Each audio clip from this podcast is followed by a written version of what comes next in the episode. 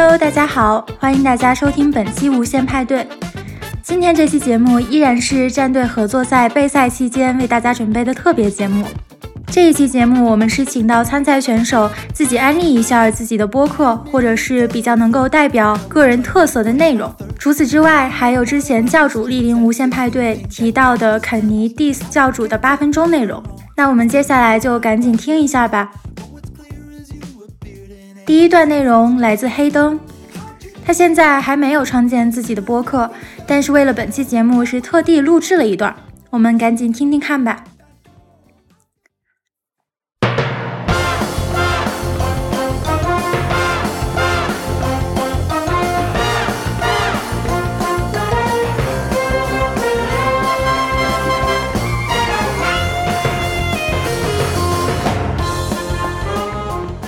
大家好，这里是电影夜市，我是黑灯。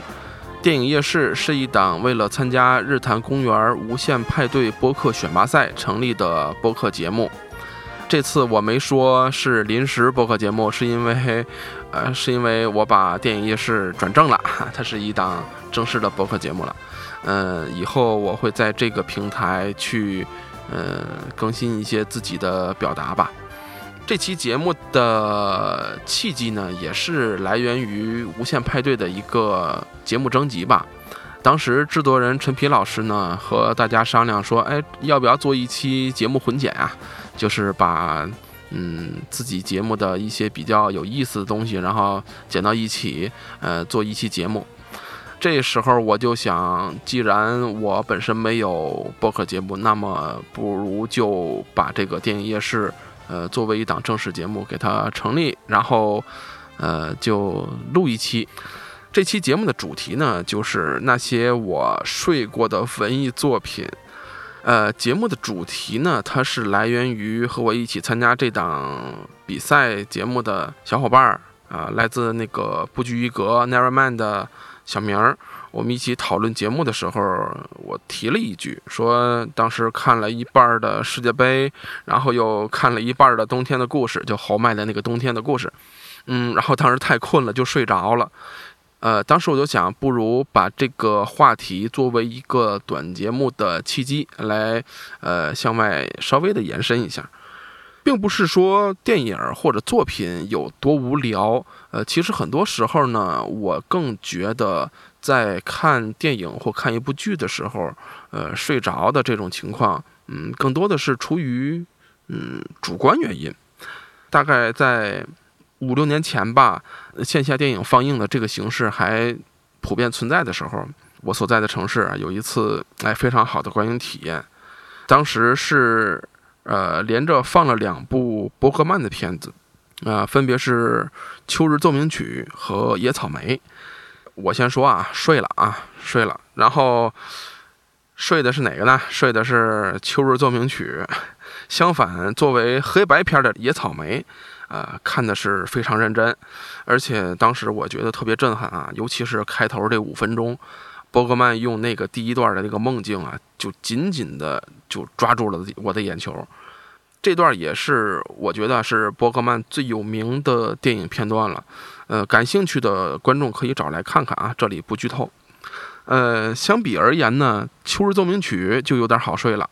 嗯，当时是先放的《秋日奏鸣曲》，呃，里边有特别大段的对白，就是把丝毫没有文艺片观影经验的我给整睡着了。嗯，而且当时我还犯了一个影迷大忌，就是 就是在看电影的过程中用手机嗯平射了。当时我不太明白啊，就是呃最基本的这种影迷的观影礼仪啊，而且像这种放映都是，呃，我觉得应该都百分之八十应该都是影迷在在参加。当时我就是拿着手机，然后在这儿开 始录视频，然后后来还发了朋友圈啊，觉得啊今天我参加呃线下放映啦，看这个影片哦好棒好棒好棒，然后然后当时被一些影迷朋友也提醒了，当时觉得哇真是太。太丢脸了。其实像这样睡着的情况，后来也直接延续到了戏剧，也是伯格曼的作品。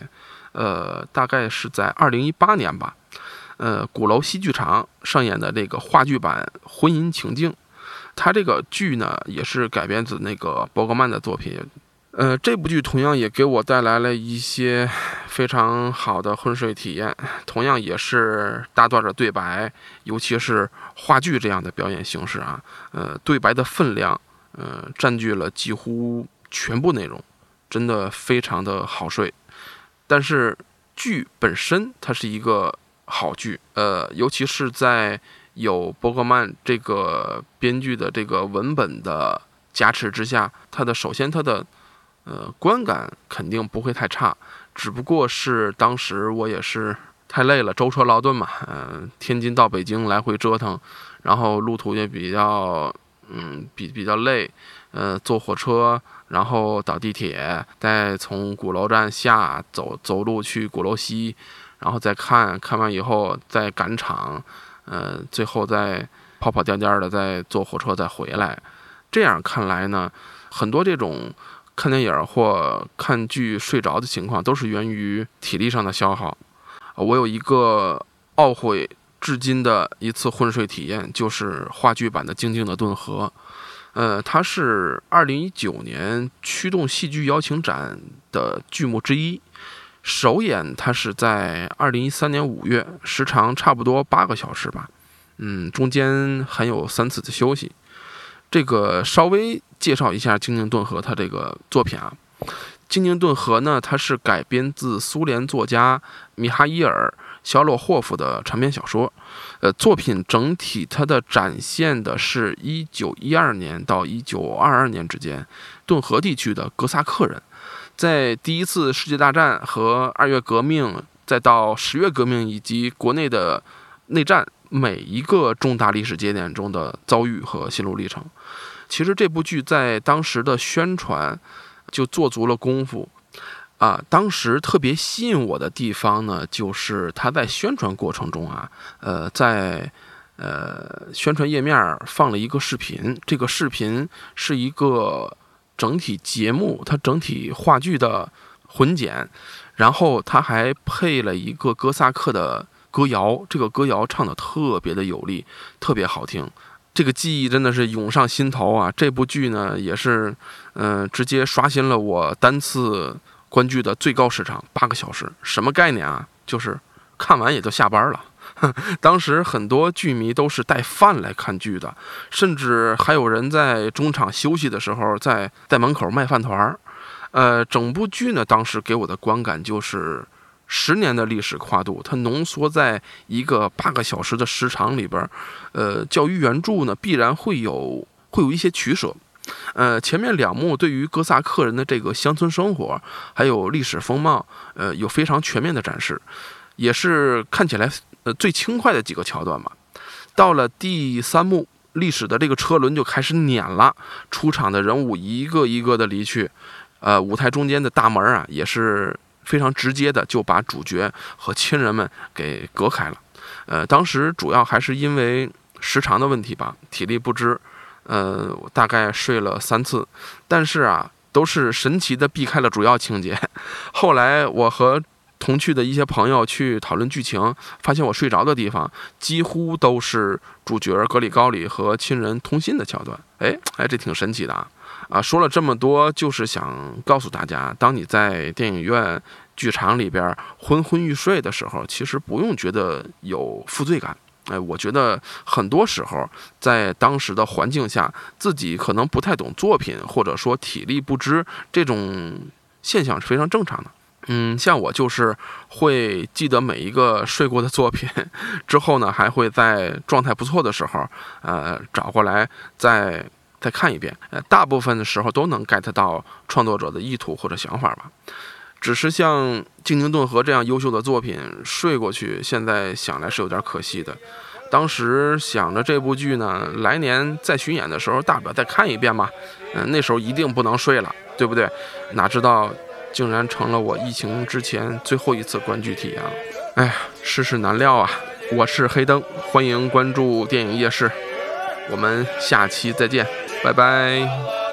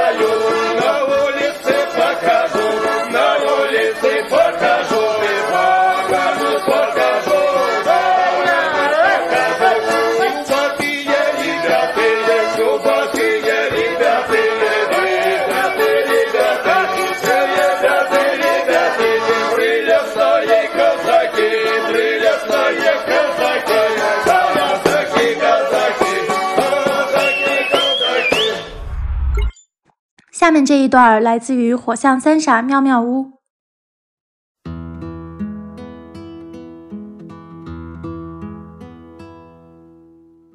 我现在给大家讲一个出租车师傅叫魏叔叔这样的一个人的故事。说起跟这个魏叔叔的相遇，其实是一个很离谱的一个事情。是我上大学那一年，我爸我妈从厦门陪着我一起去天津，然后说是要帮我打扫宿舍呀，处理一些琐事之类的。但其实他们是舍不得我一个人在那么远的地方上学嘛，所以后来他们在天津逗留了几天，就天天就跟着我吃食堂啊，然后买各种生活用品啊，努力熟悉校园生活，努力熟悉这座城市。在最后要返厦门的那一天，我妈突然跟我说，她给我找了一个靠谱的靠山。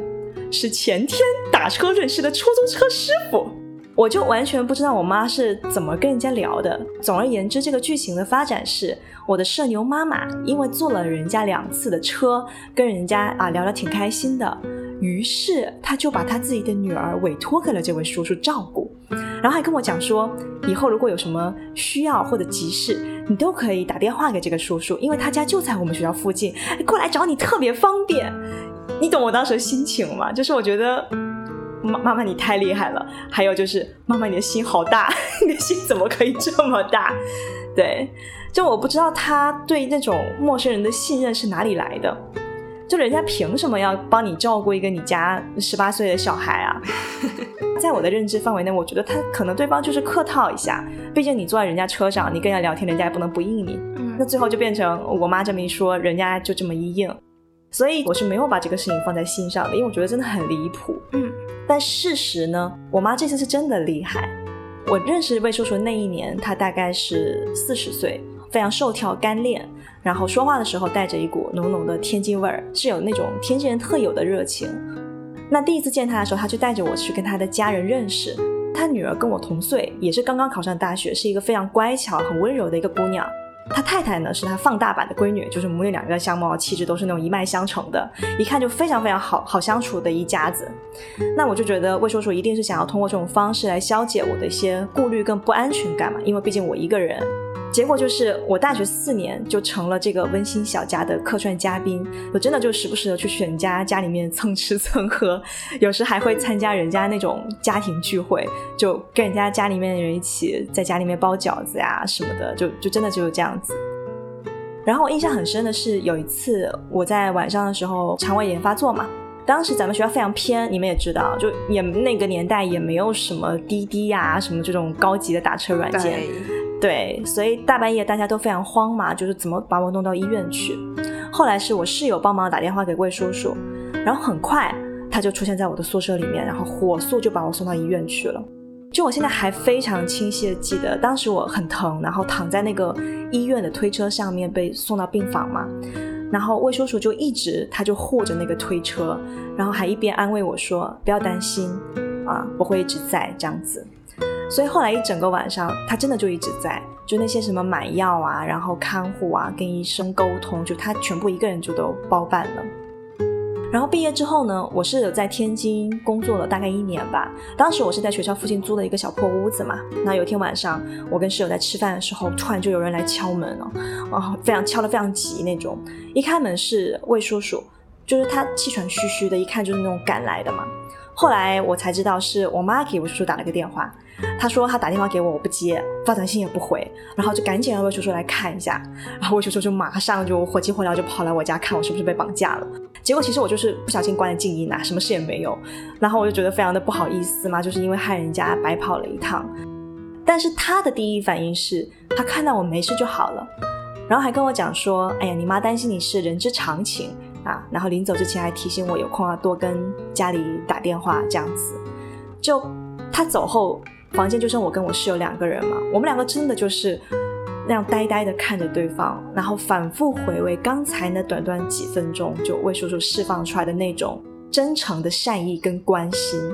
对，嗯然后后来是我又辗转从天津去了北京，现在又从北京回来厦门嘛，所以我跟他之间的距离就是物理上的距离越来越远，我们之间联系也越来越少。一直到今年春节，我想起来说，哎，我想给他拜个年这样，我就给他发了消息。啊，这真的是一次久违的对话啊！他告诉我说，他女儿已经当了妈妈，然后他现在跟他太太就非常愉快的在过退休的生活，就听上去这一家子还是非常的温馨快乐嘛。然后聊着聊着呢，他就知道说啊，我现在还没有成家，就 对。然后当我正在思考我怎么转移这个话题的时候，然后叮的一下就收到他回复的微信嘛，那条微信写的是。嗯，有缘分你就抓住，没有的话也不用勉强，自己快乐最重要。啊，对，就真的就是在那一刻哈，我是真实的，就是有泪水涌出那样子。对，在此之前，其实类似的话题我们都见得很多了嘛，跟婚姻相关的、不相关的，大家都会讨论嘛。但其中到底有多少人是真的去关心我的生活呢？其实我是质疑的啊。我曾经直接或间接的听过一些非常离谱的发言，也看到过一些啊亲戚朋友的那种很蹩脚的表演，对。但是那些离谱的发言其实并不是单纯的观念不同，尤其是在婚姻这件事情上嘛，他们给我的感觉就是很像一帮那种吃瓜群众。然后听说邻居家有八卦，就急急忙忙的把“关心”两个大字别到胸前，鞋都没有穿好就跑出来围观你，然后边看边激情的加入讨论，时不时还把瓜子吐在地上，甚至还尝试吐在我脸上。对，嗯，就那种感觉。但好在我本人是对这种情况毫无压力嘛，因为那些来自近处的虚伪跟攻击，说实话伤害不了我，而且我很清楚那些人在我的生命当中是无足轻重的，哪怕有所谓的血缘关系。所以，当我看到魏叔叔说出那句话的时候，我一下就破防了。我流泪不是因为我觉得委屈，而是我本来是没有期待的。当年我第一次见他，妈妈第一次把他介绍给我的时候，我没有期待，我觉得人家对吧？嗯，凭什么照顾照顾我这样一个素未谋面，然后也没有什么关系的这样的一个小孩？十年后，当大家已经失去联系，我觉得人家也大可不必。但是他真的，他的真诚猝不及防，一如既往。所以当那行文字出现在手机屏幕上的时候，我一下就没忍住。我发自内心的觉得，我真的非常非常的幸运。然后在写这期策划的时候，我还想到另外一件事情，就是这一切的起因，其实是我妈妈和魏叔叔这两个善良灵魂的不期而遇。因为我相信一件事情是说，嗯。只有真正善良的人，你才会愿意去相信另外一个人的善良，你才会对那件事情没有怀疑。因为他们两个当中，但凡有一个人对那个离谱的约定，你帮我照顾一下我小孩，对 这个约定 产生一丁点的动摇，那刚才说的那一切，它都不会发生的。那对于我个人来讲，就不会有这一期策划，我今天也不会有可以分享的。故事，这个是我理解的。米卡萨说的那个，如果你成为了一个虚伪的人，你可能会人生变得有点干枯。我可以先夸吗？嗯，萌仔你来，我先夸，简单的夸一夸，因为你写的这个真的是。就文罗宾自己的文风嘛，他你很多故事真的就特别特别有画面感，你简直把画面感这三个字拉到了极致。建议拍成电影。对对对，就是把关心两个字别到胸前，鞋没穿好跑出来围观这一段，我真的就我已经在麦克风前拼命的拍膝盖，你知道吗？拼命拍大腿，然后就很想喵赞赞赞。我现在学为什么没有一个弹幕功能？因为我不想出声打断你，我觉得状态特别好，我就疯狂的在拍自己的大腿，就嗯嗯嗯，我一定要把这段夸夸剪进去。啊哦哦。我夸完了，萌仔说：“我重新拍，刚才姿势不好看。”我想说的就是，嗯，为什么我说我觉得就是咱们都认同说善良是个顶配？因为像这种事件发生，是只可能发生在善良的人之间的。对，没错。然后这这种事件在你的人生当中，就仿佛一张 SSR，你不是每一年都能抽到的。就是对，就这种是真真正正的好卡，就很难抽到。然后只有善良的人碰在一起的时候，才会出现这种事件。嗯，我中午在吃饭的时候，其实也有问弟弟，因为我试图从这身边的人收获一些灵感，就说今天晚上我们要录这个了，那你到底是怎么理解善良的？他叭叭叭说了一堆，但是他那个视角真的是我以前未曾设想的角度。我刚刚看你说这段话，我突然意识到了，是是这个意思。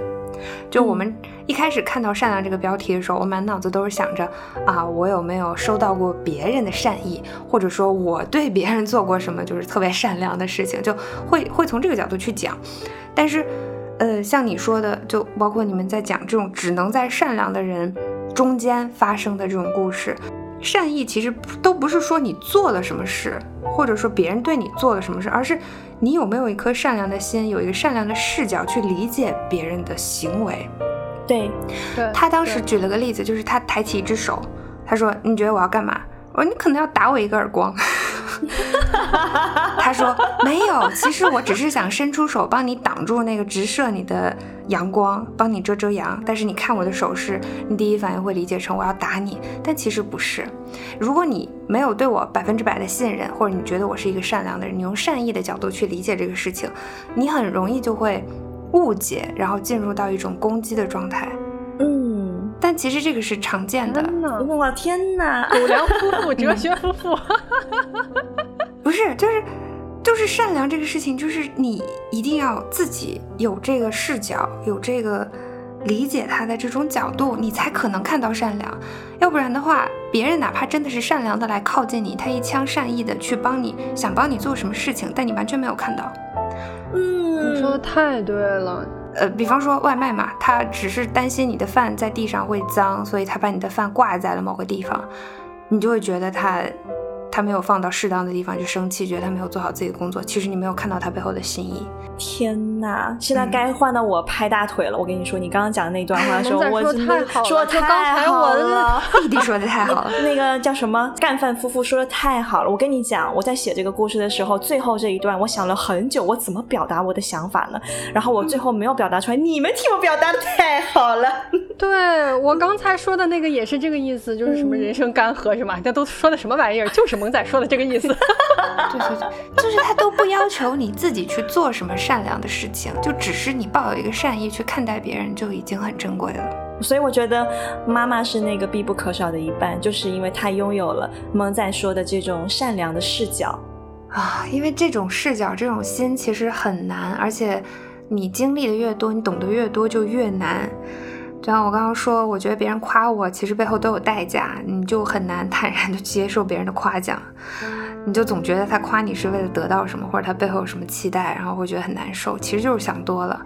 包括善良的理解也是，你觉得人家为你做个什么事，你就总觉得他是在等你的回报，或者是他他要图你什么好处，会这么想的，但就很难去再去按这样纯粹的善意去理解别人了。这这才是他为什么那么珍贵。说太好了，快萌仔来跟我们讲讲你的故事。我已经。接下来这一段是小帅的作品，这一段内容也是之前节目里面被李叔 Q 到过的聊 NBA 的内容。Hey, what's up？大家好，欢迎收听作家小帅。这一期是关于 NBA 和体育营销，非常有幸采访到之前两位 NBA 的记者，也是夫妻，付宇和郝月。这一期聊了很多。比如周琦为什么离开火箭队，克里斯保罗私下的一面，火箭队抠门的老板，还有体育和名人相关的营销内容，欢迎收听。上一期公告了听友群，感谢加入的朋友们。希望这个关于北美生活的小小社区，能给你的生活带来一丢丢的帮助和一丢丢的色彩。欢迎大家。对，我叫付宇，然后我之前是给腾讯当休斯顿火箭队的前方记者。大家好，我叫郝月。我最早开始也是腾讯的 NBA 的记者，后来啊加入休斯顿火箭队，专门做中国市场的赞助商合同这一块，大概做了有三年多。后来来到啊亚特兰大，现在加入了一家做体育营销和娱乐营销的公司，然后继续在做这一块的事业。很多人会看球、看 NBA、看篮球，但是我们熟悉的一些记者，像比方说老的，像呃不能叫老的，资深的 张指导，张指导，布莱恩特张，然后或者说像杨毅他们，对，所以其实很多人可能还不知道，像你们作为一种前方记者类似的性质，你要不要给大家讲一讲自己平时的会做的一些工作？我只能说我们前几年，因为我。主要是前几年我在就是比较深度去 cover 嘛，一般就包括比如说赛后稿，赛后稿的话就是每场比赛都去一下，然后大概前一两个小时去，然后录视频，录视频之后，然后你观察，就是球员在球员通道里观察他们首先进场，进场之后有赛前采访，赛前采访有主要是教练，然后你可以去场边看他们热身，就是看他们状态怎么样，然后就是观看比赛嘛。观看比赛之后，然后进行一个赛后采访，然后再把这些你观察到的细节、他们说的话和比赛的细节串联起来，就是写一个比较更前方的报道，就是你需要有就是现场感的那种报道。当时主要是以文字为主，但是现在的话，就是尤其是腾讯那边就开始他们慢慢的转到视频了。现在的记者，我据据我所知，他们是不太需要写文字稿件了，他们主要就是录视频，然后。Vlog 那些东西，OK，对那些我不太会的，所以我们被淘汰了，只只能来读 PhD 了。所以对，要做一个计算机大神了，都是心机的，有点冷啊，这个笑话，被你尬到。你刚刚说会，比方说像球员通道的采访观察，所以你会有更多的机会去看球员场下的这种事、做事啊、讲话，对，或者说言言行，对吧？对，能看到他们场下的那一面，就是你想现在很多球员都是非常就是经过包装之后的一种人设形态去 present 在他们的的粉丝面前，对对。从场下来讲的话，你会觉得谁是些球员跟你有比较印象深刻？最深刻的一个是克里斯保罗。我以前不算是克里斯保罗的粉丝，嗯，我更喜欢我最开始喜欢麦迪，然后喜欢去 DC 之后喜欢掌握，然后这是我 cover 火箭那几年，然后我就发现保罗他其实私底下他是一个非常可以说是他表现出来的一种形态，但是他对每个人。场下对每个人都非常的尊重，就是比如说，我记得有一次十二月三十一号过年的有场比赛，保罗就是就是采访完之后，他就是给每跟每个人，就是当时在更衣室每个记者都是给你握个手啊，说新年快乐什么的。你像他那种超级巨星，其他人很难做到这一点。勒布朗、詹姆斯，他很难接触到，他都不正眼看你一眼。你之前是在休斯顿火箭队，然后现在是在老鹰这边。呃，想问一下，你们两位会觉得说休斯顿的篮球文化跟亚特兰大这边呃有什么不一样吗？或者不管是球迷的氛围还是球队的那种氛围？我觉得球队内部的氛围的话，其实就啊，对于球迷或者观众来看。他俱乐部可能只是球员的那一部分，但其实可以把每个球队看成是一个公司，每个公司就会有不同的文化，然后公司内部也会有不同的管理机制，然后公司领导也会有不同的管理风格，但是只是他们的这一块是在管理球队和啊 NBA 这个呃体系之内，所以我觉得休斯敦的文化的话。嗯，因为之前在换老板之前，亚历山大其实当了很久的 owner，然后他的管理方式是比较松弛的。他的松弛就在于不不是 micro management，他就不是一直盯着你，然后他会相信你，然后给呃球队上下一些自由。但是换了 owner 之后呢，因为新的 owner 呃 Tillman Fertitta 他是一个专业的精明的商人，他自己的。模式就是喜欢盯着一切，所有都盯着，所以会插一句嘴，嗯，他主要是他儿子 是 Patrick，是，他好像之前是要培养他儿子去接手这一块，所以很多决策是交给他儿子去做的。但是他儿子怎么说呢？呃，阅历尚浅吧。嗯，多大年纪？二几？二十几岁。OK，阅历尚浅，所以很多事情。啊，换了老板之后，其实火箭就感觉管理的有一点紧，重建了。对，就是各种有一点不是像体专业体育俱乐部能做出来的决定 就坏话说，啊。没什么，反正我不剪掉，剪掉，剪掉。这个能播吗？这个能播，反正我已经不干了。反正不干了。那说点更劲爆的，就是你觉得他最 unprofessional、最不职业的决定是什么？砍球队预算，砍预算啊砍了球队整体的开销。啊那整体的开销就在于砍了球队资深员工的一些 benefit，然后还砍了一些就是正常工资营销，就比如说啊、卖球票或者是一些都会有一些 commission 的嘛，比例有一些调整。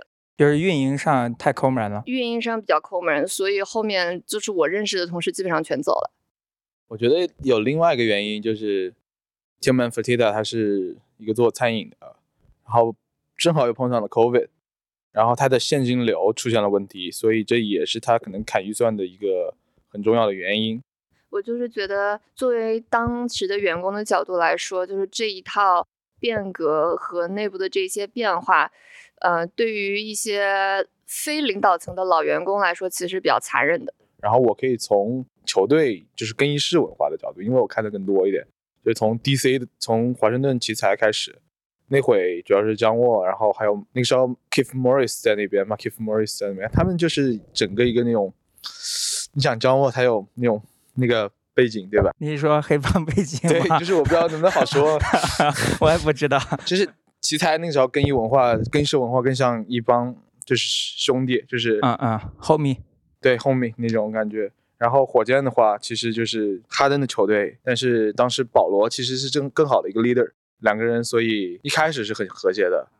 然后后来就是因为一直没有翻过勇士那座山，然后产生了一些分歧。保罗想要他有他的领导方式，哈登有他的固执和倔强，然后两个人就产生矛盾，这队就拆了。特别有一个兴趣点就是周琦，就是作为一名中国球员，就是我算了一下，你们当时应该还在哈。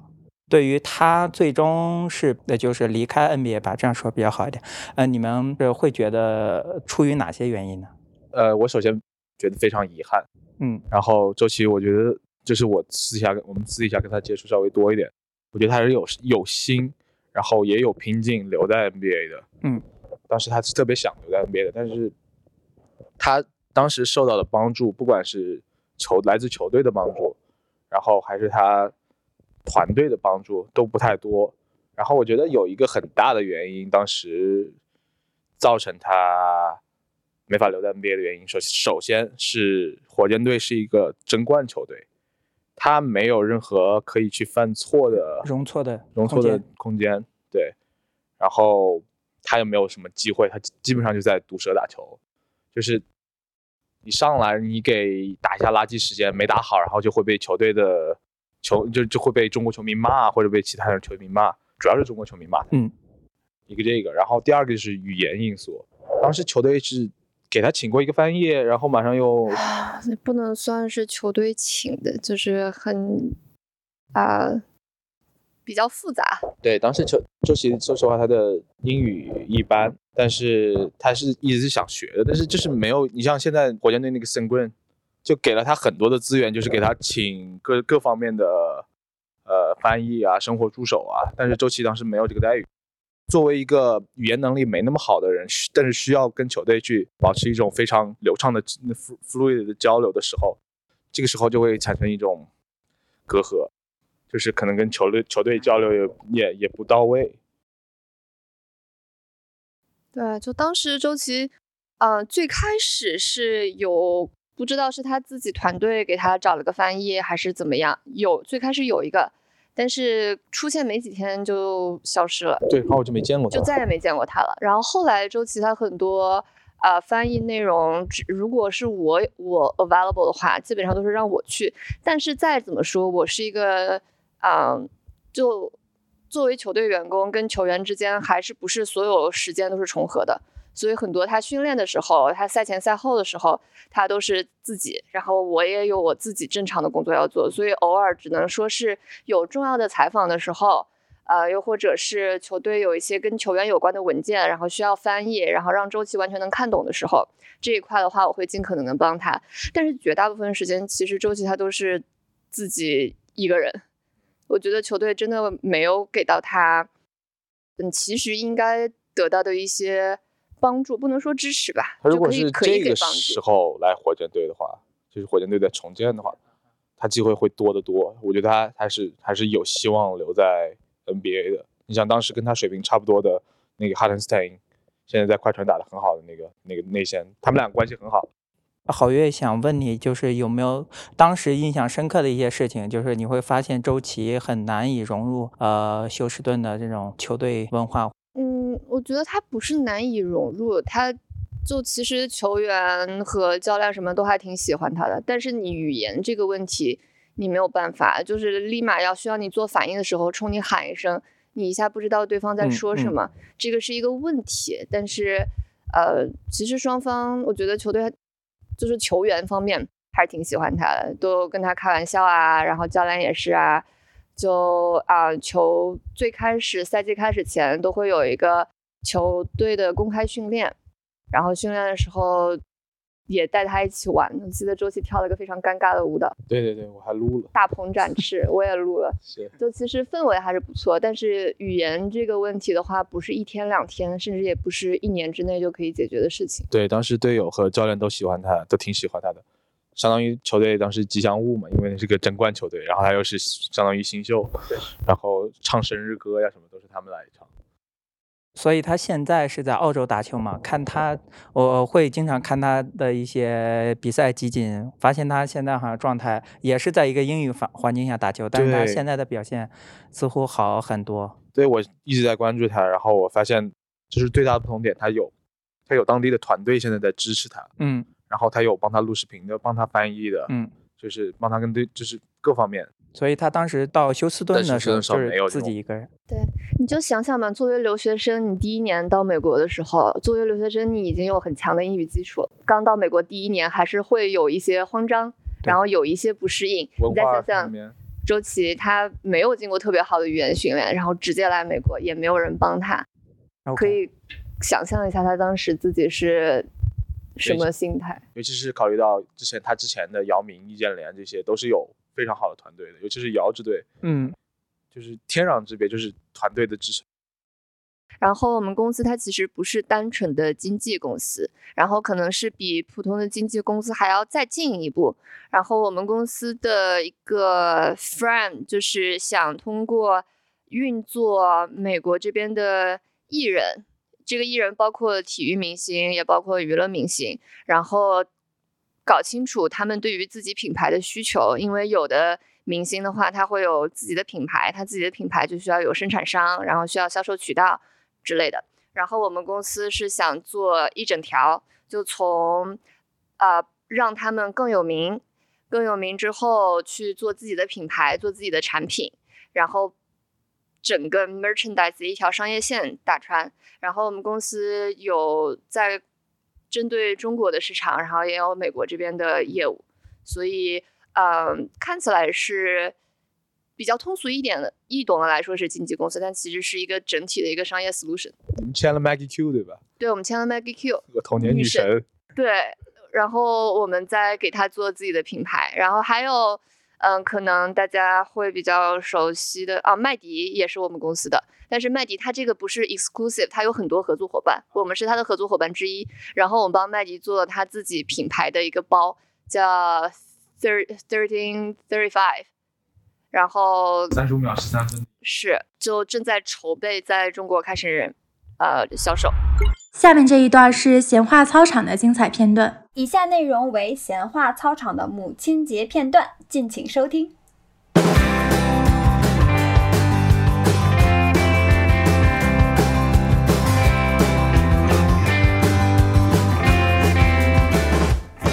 Hello，大家好，这里是闲话操场，我是阿阳。我是小黑，我是麦麦，凤姐。哎，但是你妈有主动跟你真的主动跟你要过什么东西吗？就求女儿买那种？有啊，不，我跟你说，妈妈们不会明着要的，对，她会，她只会说，哎，这个还可以，扁的你。哎，对，旁敲侧击。对，那天蝎座的妈妈会给自己买什么风格的衣服？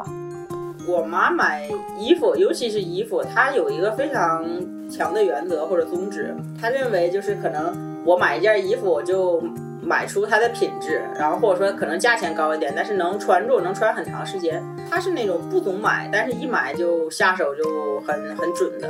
比如今年过年的时候，我就逛了一圈，然后就看上了一个大貂，大大貂。用 我妈的话就是每一个女。每个女人这一辈子都要拥有一个貂儿，我不知道为什么她这个灵魂中有这个思想。然后我和我爸当然也不敢说什么，就说很好看，很好看，喜欢就买啊，卡登就刷卡了。但是我妈是那种可能，比如说，呃，离我们家楼下的超市五块钱买一瓶醋，但是。两公里以外的另一个超市买四块五一瓶醋，他就要骑车子去四块买四块五的那样的一个人。麦妈妈是那种典型的省小钱花大钱的主。这就要讲到我妈和麦麦妈妈首次见面，在公共浴池，也就是澡堂子。对，坦诚相见如此。对，坦诚相坦诚相见。那次就是我跟奈奈约好去蒸桑拿，然后就各自带了自己的妈妈，然后去那种地方一般都会搓个背啊、打个奶啊什么的嘛。然后我就跟我妈说：“我说妈，一会儿你也去搓个背吧。”完我妈就问说：“搓背多少钱？”我说：“也就三十吧。”哎呀，我说你来都来了，你就去搓一个呗。我妈是一贯的非常的小，然后我妈就特小声的跟我说：“哎呀，算了，你给我搓搓呗。”麦麦妈妈就在旁边，就看到了这一幕，但是当时也没说话。完了，我妈吧也知道麦麦妈妈在场，多少有点要面子。她也知道麦麦妈妈是穿貂的主，也有点要面子。不要这样。对，然后也没敢声音特别大的说那个太贵了，就特小声的跟我说呢，那个你先去搓去吧。然后我就先去了。等我搓完了，我就回去想叫我妈。我离老远我就看见我妈在那个墙那儿趴着，麦妈妈在后面给我妈搓背。等我走近了，我就听见麦麦妈妈跟我妈在那说：“哎呀，花那钱干啥？三十块钱吃点啥不好呀？把那钱给他们，咱俩这样多好啊！相互搓搓是吧？完了一会儿你再给我搓搓。”然后我妈就一下开朗了，说：“是，我也说多贵呀，三十块钱。”两个。妈妈就相互之间搓的特别开心，第一次见面就如此坦诚相待嘛，不光相见。想想我们四个人都没有互相搓过背吧？没有。我妈早就在旁边已经计划好了，你知道吗？我妈回来还跟我说的。他说我看了，我看那个小黑他妈也不想搓，我给他搓，正好我俩都省钱了。我 说机智如你呀，对，他在这种生活的小事上是很节俭的，就是不该花的钱，人家是肯定不会乱花的。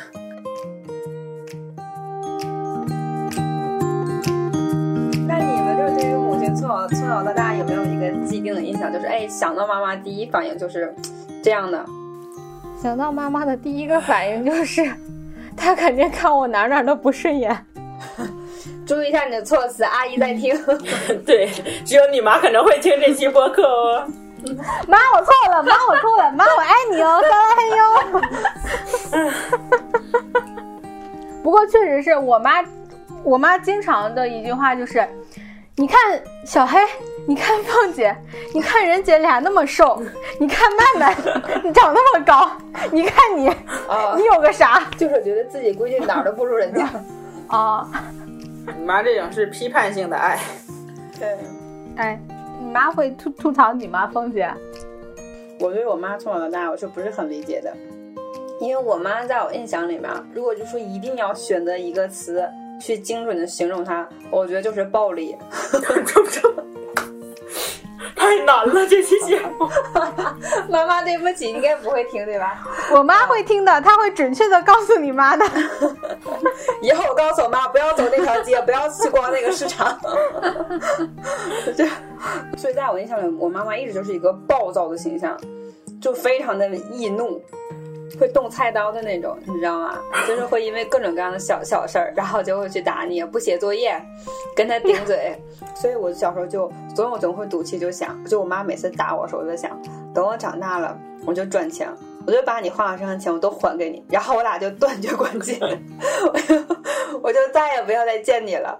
你还应该感谢你妈当时的刀下留人，让你有机会赚钱还钱。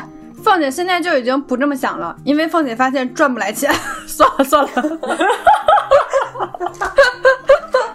太难了，扎心就不好了。我小时候对着我妈谁也不爱。对，然后就是这个这个心态有转变，就是从我生孩子开始，大家都知道我生孩子整整疼了三十六个小时嘛。然后当时生完我闺女之后，就是很多人都来都来医院看我嘛，然后大家都是都是看一眼我之后，然后就赶紧去看孩子了，因为很新鲜嘛。就包括我自己，就是当时注意力也是全在孩子身上。我爸也是看了一眼我没事，然后就去看孩子了。就只有我妈是一直就一直紧紧的攥着我的手，说：“哎呀，得多疼啊，疼了这么长时间，这孩子。”哎呀，凤姐要哭了，我有点想哭。钱太不好赚了，我不赚钱了。想想他小时候拿菜刀的样子，对，想想你妈小时候拿菜刀的样子。哎，对我当时就真的是第一次感受到，哦，原来他爱我，他他有知道 多新鲜呢，我妈爱我。对，这但是但是这个对于当时的我来说，就真的是一个意外收获。我我从小到大是。基本上没有感受到来自妈妈的爱，就可能也是因为我自己不太有良心吧。曼曼妈妈有打过你吗？小时候很经常打，但是没有什么那种印象深刻，觉得打的我受不了的那种。小时候经常打我，打的受不了。对，为什么 Q 一下我的感受？我我印象中只有一次，我很小很小的时候，晚上睡不着觉，就小孩嘛，睡不着就开始。耍疯，耍就开始在床上翻来覆去的啊！我睡不着啊！我睡不着。我当时我妈是在卫生间洗衣服，然后呢，她不理我，我就更来气。我我睡不着，然后你还不理我，刷存在感。对你还不安慰我，就当时可能就有点迷糊的那个那个状态，小孩嘛。然后我妈放下衣服。两步三步跨到跨到我床上，然后啪啪啪啪打了我三下，说：“看你还是不是？” 我我当时一点声都不敢出了，然后就睡着了。再次有意识的时候，就是第二天清晨醒来。哎呀妈，这就是传说中的欠打吗？但我现在想想，觉得比。凤姐的妈妈还是温柔了很多，那温柔太多了。我对阿阳妈妈的印象就是五个字：闷声干大事。和阿阳一样吗？对，阿阳这一点真的是随他妈一模一样。哎，你讲讲你，你回家找不到家。我我刚刚不是说我们去年年底然后搬家了吗？这个搬家呢，我可能是最后一个知道这件事情的。就我跟我妈说，我那个什么时候要回家嘛？我妈说，那你回家了给我打电话，要不然找不着门。我说啊，我说我就算多长时间没回家了，我自己家的门我应该是能找到的吧？我妈说没有，咱们搬家了。啊？我妈说她看着合适，然后就搬了。就很风轻云淡的 把一个人生中的大事就这么告诉了我。对，而且搬家是个多繁琐的事情啊，对吧？但从头到尾都是都是他一个人在办这件事情。对，从这个选房，然后到搬家，到搬家之后这个安置的过程，然后中间包括什么装修啊、各种手续啊，全部都是我妈一个人干的。应该我觉得是会很累很操心的，但是呢，他没有跟我吐槽过一句，所以我觉得我妈真的是牛气的很。是那个，是那个，闷声干大事。对对，就是那种你好长时间不回家，然后回家之后，妈妈告诉你咱们搬家了，咱们换门了。这个这个确实很厉害，我我觉得很厉害，很厉害，很厉害啊！就换做我妈绝对不行。嗯，就每个家长心里都有一个别人家的孩子。我们的心里也会有一个别人家的妈妈，会的会的。对，但是家长都会直白的说，你看别人家的谁谁谁，可是我们从来都不敢说，你看别人家谁谁谁妈妈。对，这句话不敢说的，说的话就会说，那你去找他呀。不敢，这个我们更不敢了。就我们不管怎么想，还是还是觉得还是自己家的妈香。对对对就像像我们几个，只有凤姐是已经当妈妈了嘛，那我们都还没有做妈妈。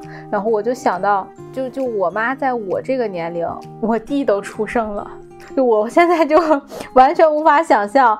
我如果养两个孩子会是什么样？然后我也觉得我也不能确定我百分之百说一定会比他做的还要好啊，甚至可能更大一部分是我觉得 我不会做的比他还要好。已经做的很好了，就真的是你刚刚说的话很对，就他已经做的非常好了。相爱相杀才是母女之间的真爱。我们和父母之间不可能完全做到百分之百的相互理解，百分之百的换位思考，但是我们尽量的多沟通一些，一定程度都帮我们彼此内心释释放一些压力，让我们在面对就是很多难题的时候，就稍微少了一些顾虑。我觉得这个是很有必要的。嗯，对，所以，所以今天就让我们开诚布公的来表达我们对妈妈的爱吧。哎，我觉得可以。凤姐有什么要跟妈妈说的吗？我对我妈真的是唯一现在的愿望，就是希望她快乐，希望她接下来的每一天都快乐，剩下的都不希望，不希望她再担心我，然后为我操任何的心。嗯，你妈也一直都很快乐，我想说，这事儿对她不难。希望我妈继，对不起，是我说错事，希望我妈继续保持快乐，保持住。对，嗯，小黑有什么吗？那嗯，我就比较实在，就是我想说，妈，你那个眼袋的事儿，我一直我一直记着呢。需要的话，我带你上医院，咱们就做了去，好吧？漂亮，找我。这就是有钱女儿的这个姿态，有没有？好，对，没有。为什么小黑这么省心？因为小黑会挣钱呀。对，你看看，小黑，小黑，小黑，你闭嘴！来，奈奈说吧。好吧。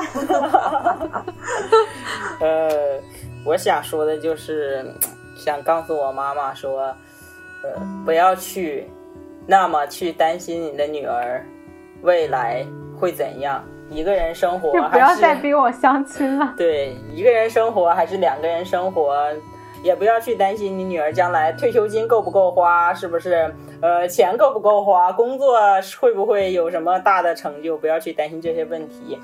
对于你你女儿来说，她的人生走到现在，她最快乐的时光，她最幸福的时光，大概率是这辈子最重要的时光，就是和她在一起的每一天。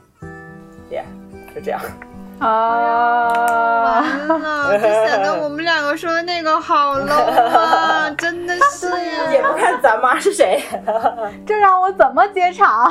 就是，现在就看阿阳的了。既然大家已经把高度拔到这儿了，我看你怎么再往上拔。我莫名的就卷起来了。哎，好，这一期节目呢，咱们也说了很久了啊，然后结束语了是吗？你在耍赖吗？我我想我要说什么？等等一下，我插一句，我要替那个，我要替麦麦麦麦跟他妈妈说一句，不要太担心，你们的女儿还且啃你们呢，还得多啃几年。放心吧，我妈主要是夸这个。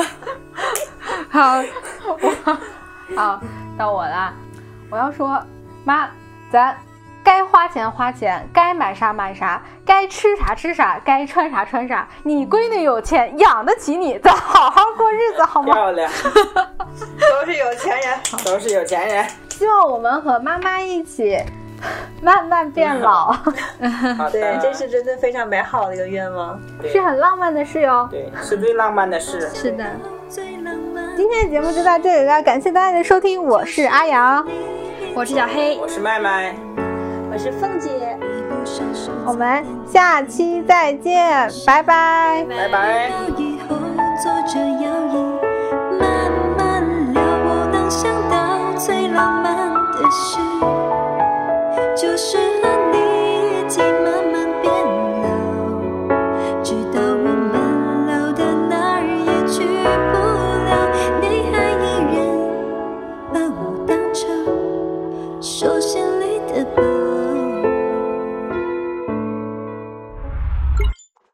下面这一段内容是 Sherry 和秦明的播客《不拘一格 Never Mind》中的特别选段。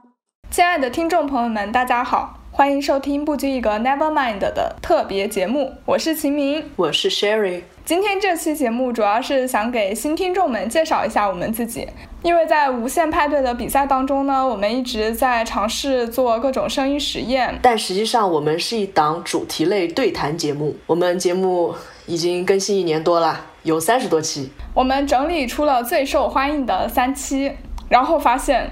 最受欢迎的话题果然还是恋爱呀！对，而且这些内容全部是小明最不喜欢、最不愿意聊到的内容。对，那是没办法，就是听众爱听嘛。第一个想要给大家介绍的节目就是我们的七夕特辑，看文艺作品里的爱情悲喜剧，解自己的爱情谜题。一边吵架一边告白的时候，哦，少女心简直泛滥了，都要。就是当一个人偷看对另外一个人的时候，另外一个人就恰好把眼睛转过去的那种电流在其中流动的感觉是特别明显。如果电影里面这种好的结局也发生在我身上，那该多好！这样我就不会失去一个恋人的同时又失去一个朋友。他在作品里面就是完全夸大了人类的情感，这种情感是你在生活中。无法遇到，也无法感受到的偏执狂的恋爱。对，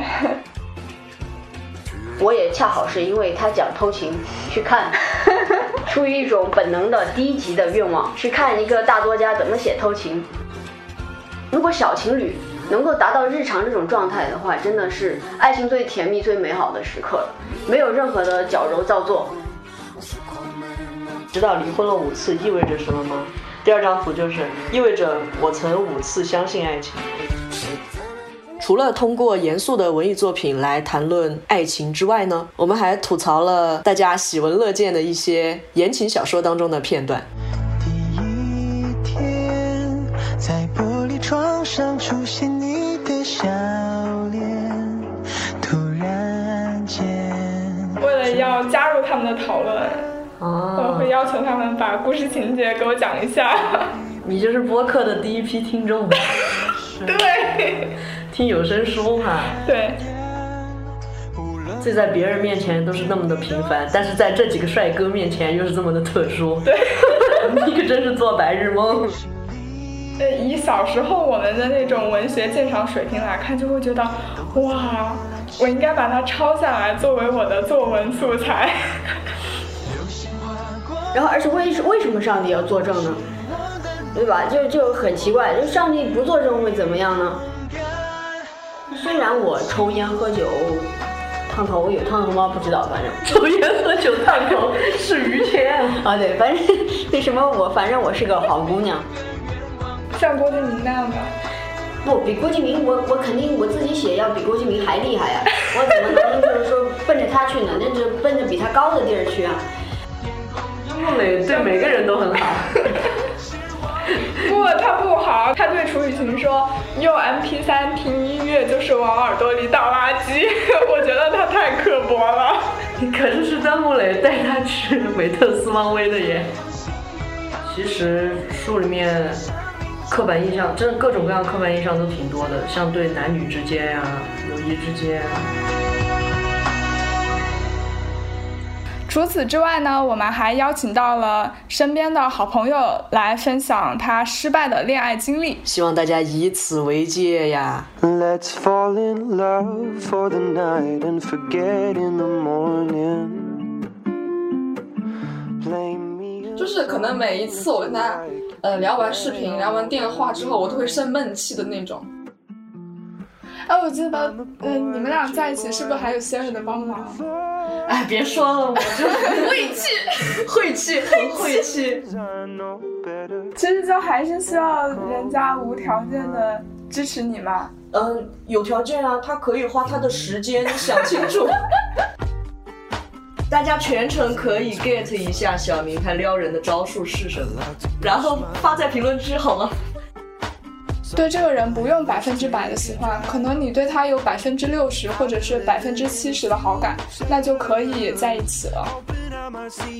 如果说他说，因为我觉得你跟别的女孩子不一样，就会戳中我的雷点，想让后来的女孩子遇到这个人的时候体验感好一点。两天不理，然后我朋友们劝完之后，我直接一句：“我们分手吧。”恋爱当中付出很多的那一方，其实是可以往这个方向想的。就如果你真的对他还有感情，而且是被动分手的那一方的话，那我觉得还是不要做朋友了吧，毕竟你也不缺这一个朋友。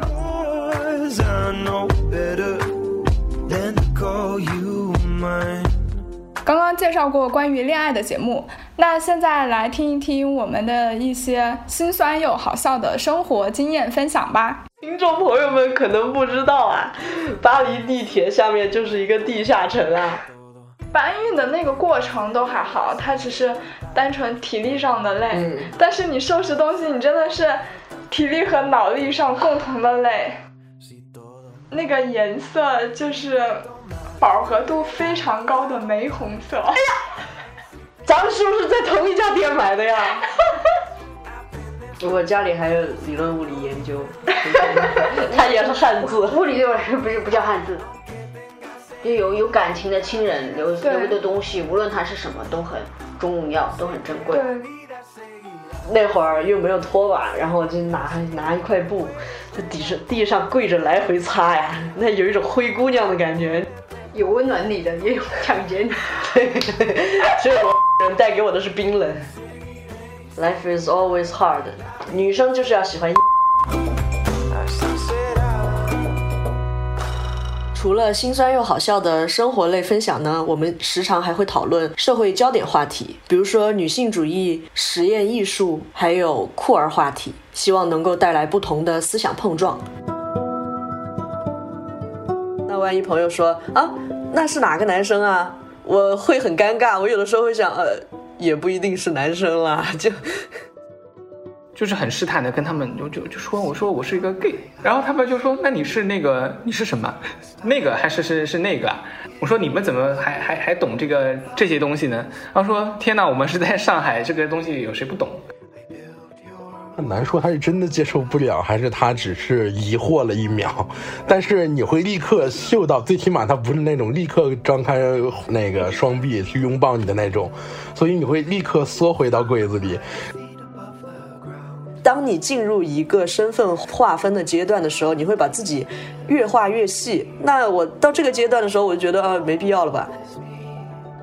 可能有人在说什么呃，同性恋圈子很乱什么的，我就会想，那异性恋的圈子也有乱的呀。现在说来只是同性恋，如果我们想到跨儿，那可能会面对更严重的问题，对吧？当他们想成为演员这个行业的时候，会面临更多的阻力。而演员还是一个很光鲜，我们都能看到的行业。那我们再往基层去看，其他那些行业，那就是那些阻力就是更难以想象的了。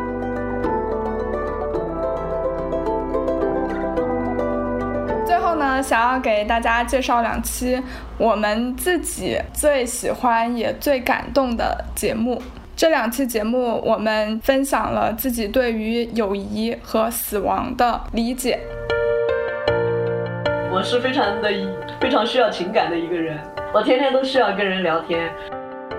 对不起，我就是一个缺爱的人。好感动啊，这种感觉像是在听告白一样。嘿 嘿我反而会相信，因为我付出了，所以你给我回馈。我不相信我什么都没有做，然后你突然主动的对我。示好，我会觉得很奇怪。我觉得友谊是比爱情更良性的一种亲密关系，因为友谊它没有那种占有欲、排他性。比如朋友做了什么让自己不开心的事情，最好是直接说出来，因为我觉得如果是真的朋友的话，你直截了当的说出，呃，对方。让你不高兴的点，对方是能看到你的真诚的。大家的关系像在一个缸里面互相碰撞的绿豆一样，你可能偶尔的碰见了，但是你最后还是会散开。这相聚只是暂时的，所以每个人都只能陪一个人一段时间。我也不知道。用一个什么样的方式来跟你们重连、重新搭上联系？或许也没有必要再生硬的寒暄，或者再搭、再联系上。希望你的新朋友很好，对你很好。嗯，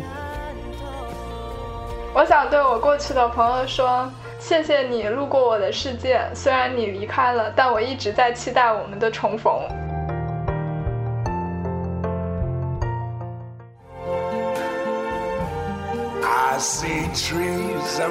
所以我们现在是在用科学的方式来解读你所理解的转世。对，一面是那个宇宙飞船点火然后升空嘛，一面是在浴室一个很逼仄的空间里面，然后突然就火光冲天，这两个对比，就是让我感觉那个角色死的非常的壮烈。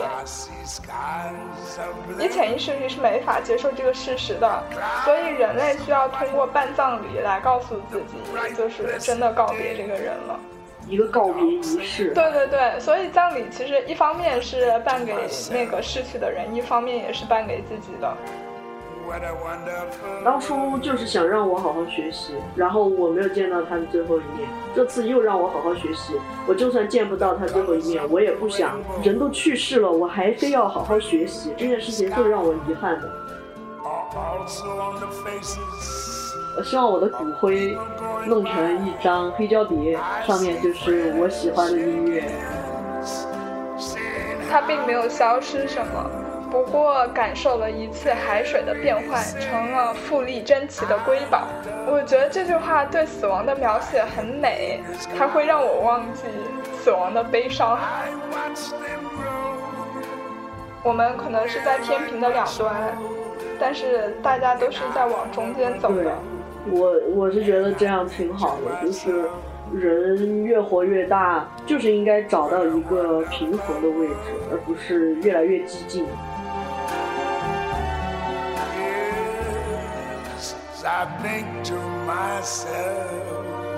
欢迎到我们的频道收听更多有趣的内容，我们在那里等你哦。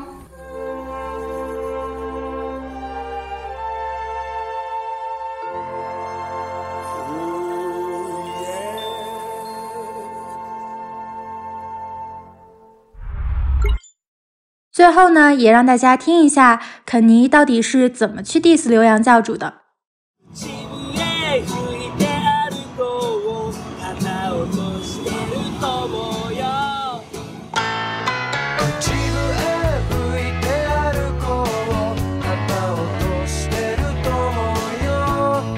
Hello，大家好，欢迎大家收听 Stand Up 起立，我是主播肯尼。这次的肯定好笑呢，我们将首次点评中文的 Stand Up Special。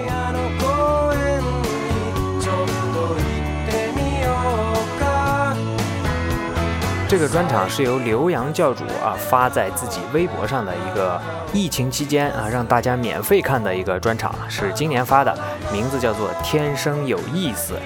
啊，刘洋呢也参加了这个一年一度喜剧大赛的第二季表演啊，他们就是那个老师好的组合。呃，我在之前的肯定好笑也有点评过他们的节目，他们会把中华传统曲艺啊、相声的一些东西融入到他们的喜剧作品中啊。那我们就来看看他这个专场到底怎么样吧。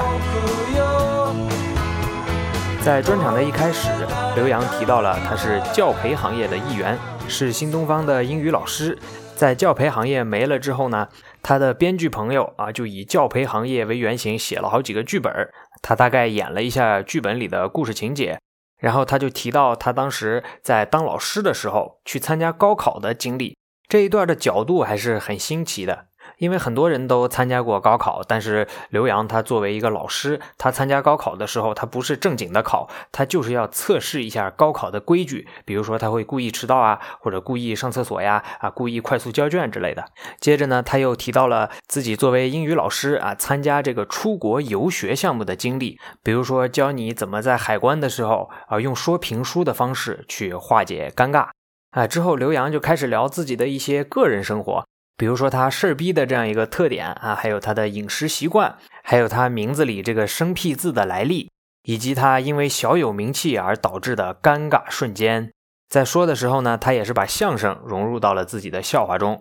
然后他开始关注一些社会问题啊，比如呃残疾人这个生活不够便捷啊，还有科技是如何改变人们的关系，以及他对婚姻和份子钱的观点。然后他聊了聊自己小有名气之后是如何面对杠精和网络喷子的。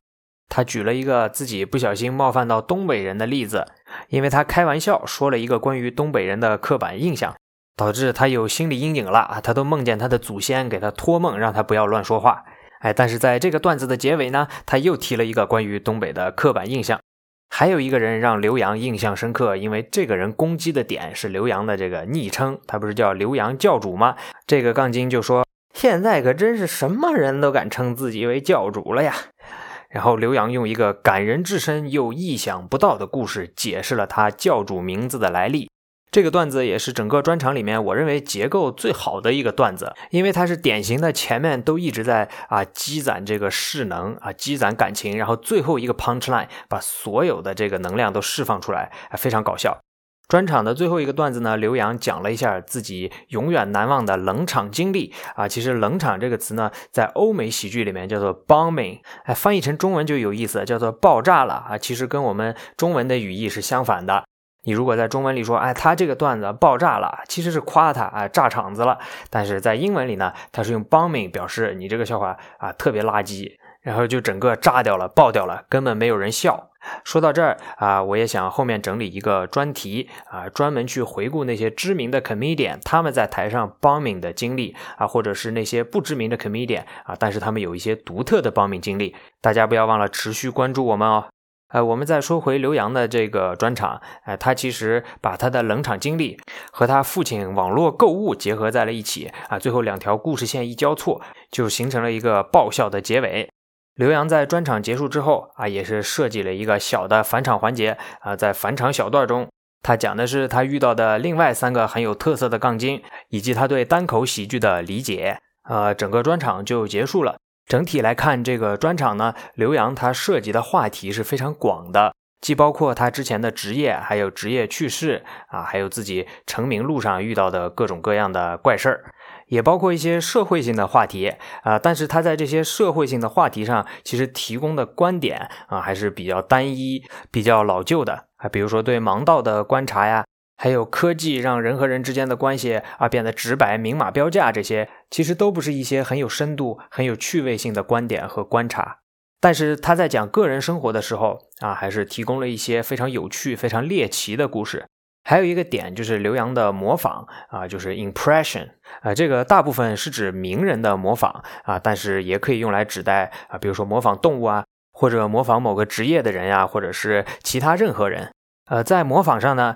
我认为刘洋他的情绪控制是比较好的啊，不管是情绪的起伏啊，还是突然的转换，都做得比较好。但是可能在呃形体还有声音上会显得比较重复啊，就导致他在模仿不同的人、不同的角色的时候，如果没有这个故事背景，会让我觉得这些人其实是一个人。当然，impression 模仿并不是一个单口喜剧演员必备的素质。比如说，当今最强的黑人 comedian 之一 Dave Chappelle 啊，他就自己在专场里面亲口承认啊，他并不擅长模仿，但是他的 timing 还有他段子的结构和想象力都是无敌的。说到想象力呢，刘洋在这个专场里面也展示出来他这个开拓的思维。比如说，他会把监考老师催他入场想象成青楼里面揽客的老鸨。还能把一场泡面争夺战想象成膜拜自由女神。这个专场呢，呃，在笑话的衔接上有一个地方，我觉得不是特别的紧凑啊，就是在专场里面啊，他已经提到过出国游学这个事儿，然后在提自己出国吃饭的时候呢，又把出国拿来讲了一遍啊，但是并没有跟前面的这个段子形成呼应或者 call back。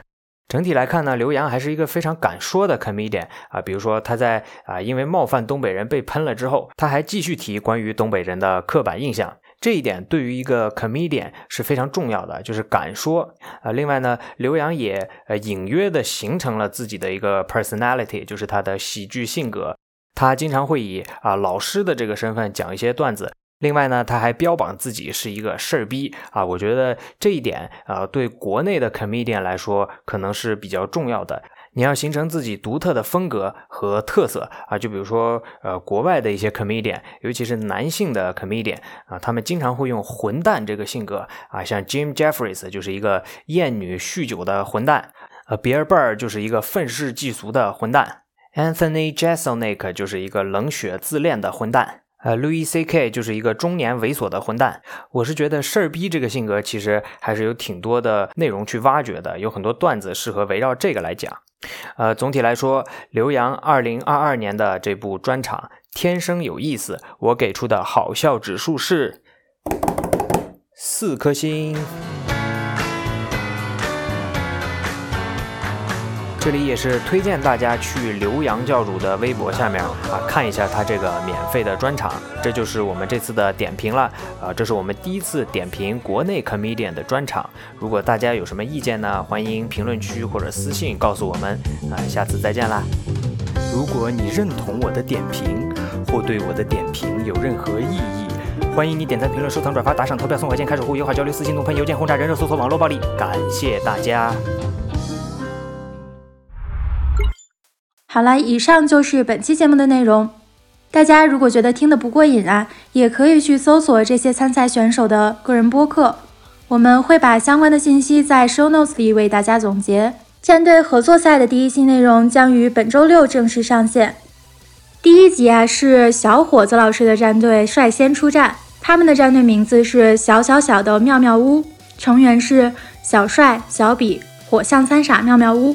届时，我们还请到了两位特别嘉宾来坐镇点评，请大家不要走开，敬请期待。